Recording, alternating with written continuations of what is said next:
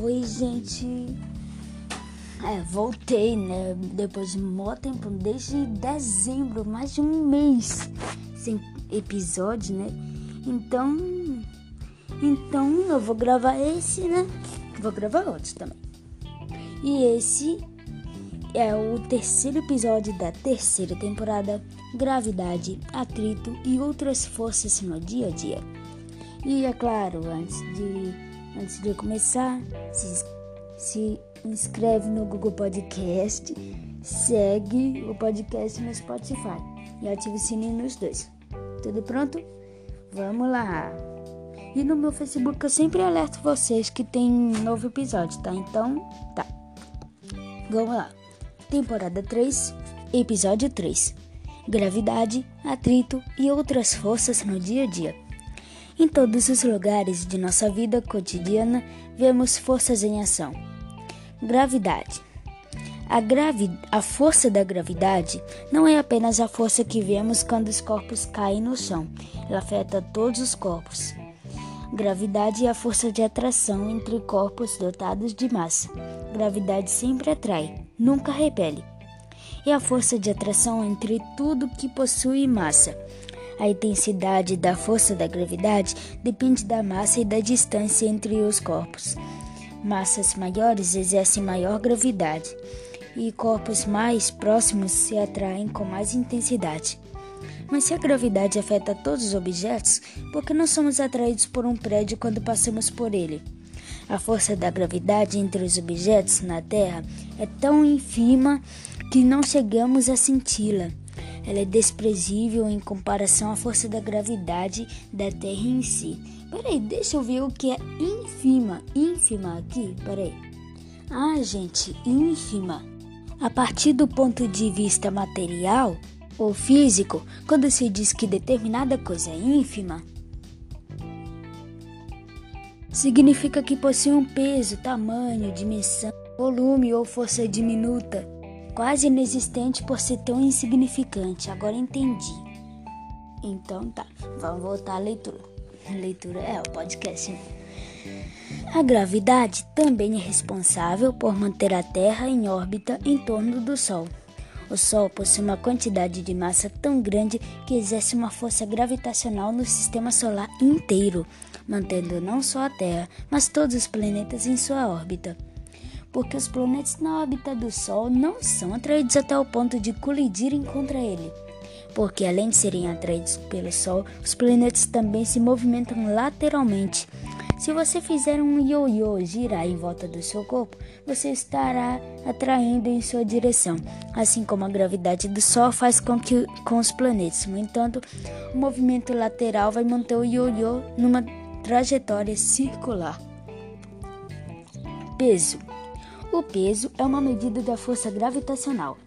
É como nomeamos a força que a Terra exerce sobre os corpos presentes no planeta. O peso depende tanto da aceleração da gravidade quanto da massa do objeto. Se você compara o peso de dois objetos numa balança, numa balança, o objeto dotado de maior quantidade de massa obviamente será o mais pesado. A massa não depende da localização, mas o peso sim dado que a força da gravidade pode mudar dependendo de onde você estiver. Assim, por exemplo, a força da gravidade é menor na Lua do que na Terra. Como a força da gravidade depende da massa e a Lua é muito menor do que a Terra, a força gravitacional da Lua também é menor. Por causa disso, o mesmo objeto vai pesar menos na Lua do que na Terra. O peso na Lua é cerca de um sexto do peso na Terra, entendeu? Por isso que os astronautas ficam hum, fica pulando, só que o pulo dura muito mais tempo lá na Lua do que na, no que na Terra. Como a força da gravidade puxa você em direção ao centro da Terra, existe uma aceleração constante em direção à superfície terrestre. A aceleração da gravidade na Terra é aproximadamente 9,8 metros por segundo ao quadrado. Por isso, quando você arremessa um objeto para o alto, ele vai perdendo velocidade até parar no ar e depois vai cair em direção à superfície terrestre, acelerando até se chocar o so contra o solo. Esta é uma aceleração negativa. Atrito. A primeira lei de Newton, lei de Newton, lei de Newton afirma que um objeto em movimento continua em movimento a menos que sofra ação de uma força resultante. Tente lançar esse celular ou sei lá o que sobre a mesa, de modo que ele deslize. A velocidade vai diminuindo até o celular ou o livro, sei lá, parar. Qual é a força que faz com que isso aconteça? É o atrito. É a força contrária ao movimento entre superfícies que se tocam e sempre age em direção oposta ao movimento. Quando você anda de skate, as rodas vão perdendo velocidade devido ao atrito com a calçada e aos rolimentos nas rodas. É a mesma coisa que eu ando de bicicleta, é a mesma coisa sim, ela vai perdendo velocidade. Superfícies mais ásperas produzem mais atrito. É mais difícil fazer uma lixa deslizar do que um papel sulfite, pois a lixa possui uma superfície mais áspera, mas é possível reduzir a força do atrito passando graxa numa superfície, por exemplo. Até o nosso corpo tem meios de reduzir o atrito. Temos fluidos nos joelhos e em outras articulações que diminuem o atrito entre os ossos e assim há menor risco de lesões. O atrito existe também com o ar e a água, por exemplo. O termo mais técnico para o atrito com o ar é a resistência do ar. Quando você deixa uma pena cair, ela fica oscilando de um lado a outro, porque a resistência do ar atua contra o movimento de queda. Como o atrito é a força que atua contra o movimento entre superfícies em contato, objetos com uma superfície maior também vão possuir uma resistência do ar maior. Alguns tipos de atrito são Atrito estático, que a força de atrito entre superfícies que não estão deslizando. O atrito estático é o resultado da adesão de moléculas de uma superfície às moléculas da outra superfície. Aí não tem nenhum movimento. Tipo, tem a mochila da pessoa e a pessoa. A força está para um lado, o atrito estático para o outro. Aí a mochila fica parada. Atrito cinético é a força de atrito entre superfícies que estão deslizando. Quando você está empurrando uma caixa, a força de atrito que resiste ao movimento é o atrito cinético. Mas como as superfícies, as superfícies nem sempre estão ligadas como no atrito estático, o atrito cinético é menor do que o atrito estático. Aí a pessoa está fazendo uma força com a mochila, empurrando e o atrito cinético tá ao contrário da pessoa, a mochila que tá se empurrando mais ou menos assim. Atrito de rolimento é o atrito entre superfícies quando um objeto, tal como uma roda ou uma bola, rola livremente numa superfície. O atrito entre as rodas de um skate e a calçada é um atrito de rolamento.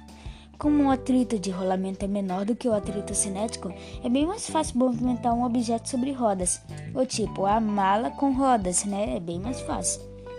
Aí é o movimento de rolamento. Velocidade terminal.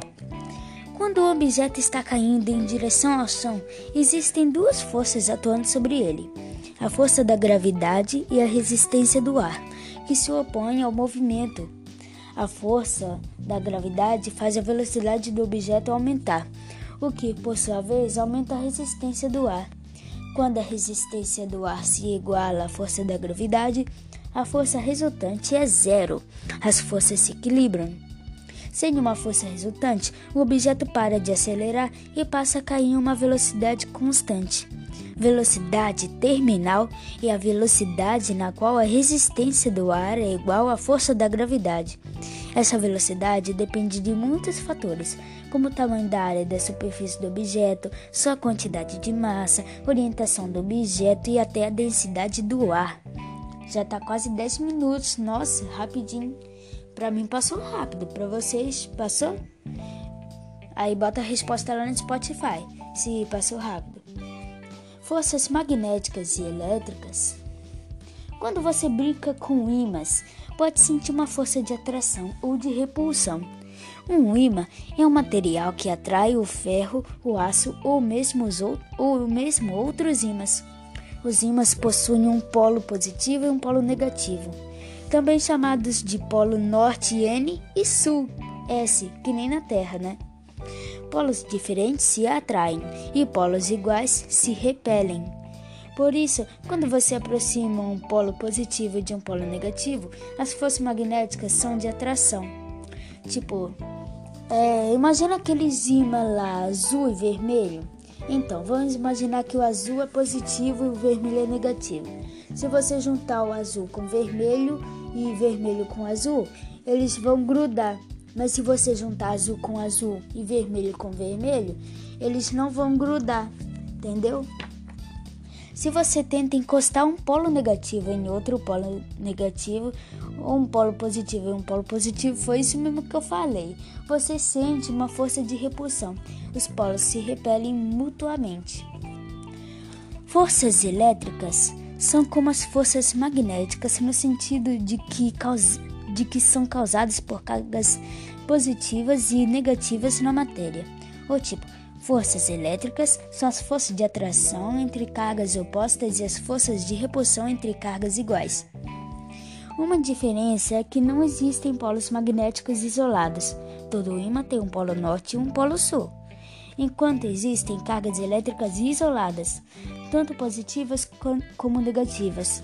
As forças elétricas e magnéticas diminuem quando a distância aumenta e aumentam quando as cargas são aproximadas entre si. Eletromagnetismo é a interação entre eletricidade e magnetismo. Toda carga elétrica em movimento produz uma região magnética ao redor dela, o campo magnético. Um fio que conduz eletricidade, por exemplo, é envolvido por um campo magnético. Você pode criar um eletroímã enrolando um fio que conduz eletricidade em uma barra de ferro, como acontece com qualquer ímã. Uma extremidade da barra de ferro corresponderá a um polo norte e a outra a um polo sul. O polo norte e o polo sul da barra são determinados pelo sentido da corrente elétrica. Se você inverte a corrente, os polos trocam de posição. Força centrípeta como a velocidade tem um módulo, módulo e uma direção, um objeto em movimento circular está o tempo todo alterando sua velocidade, ou seja, está acelerando. Como o objeto em movimento circular está acelerando, precisa haver uma força resultante externa atuante sobre ele. De acordo com a segunda lei de Newton, força é igual a massa vezes aceleração. A força resultante que mantém um objeto em movimento circular é chamada força centrípeta. Força centrípeta é a força que faz com que um objeto siga uma trajetória curva ou circular. Ela aponta para o centro de rotação. O tipo, uma força centrípeta sempre aponta em direção ao centro do movimento circular. Uma força centrípeta é tipo aqui o desenho como se fosse uma montanha russa que faz aquele Zezinho é, de criança, sabe? Então, tem três carinhas, três carrinhos, né? Um carrinho tá no início, aí quando ele tá lá em cima de cabeça para baixo do é, aí tem força centrípeta para baixo e aí ele volta pro final. Uma força centrípeta se manifesta de diversas formas. A Lua se movimenta numa órbita circular em torno da Terra, por causa da força centrípeta da gravidade. Se você faz um ioiô descrever uma trajetória circular, a força de tração do barbante e a força centrípeta que mantém o ioiô em um movimento circular. Impulso e densidade. A força que mantém um patinho de borracha boiando se chama força de impulso. Para quem já teve ou tem patinho de borracha na banheira é assim mesmo.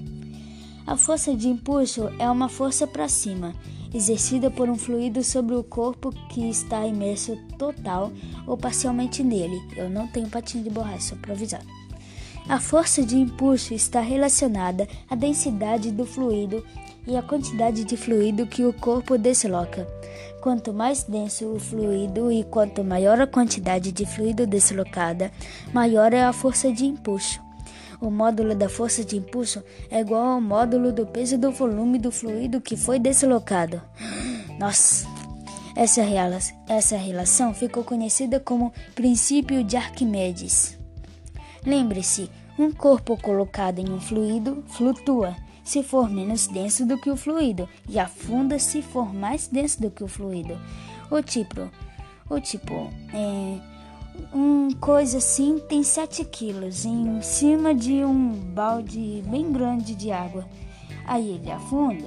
A água despesa 3 quilos no, em um outro pote. Aí o coisa fica com 4 quilos. Agora vamos verificar seus conhecimentos. Hoje foi grande, quase que nem o segundo episódio mesmo. Segundo episódio da primeira lá foi grande hoje. Verifique seus conhecimentos. 1. Um, qual a força responsável pela atração entre os corpos dependendo da massa? 2. Por que um elefante exerce maior gravidade do que um tigre? 3.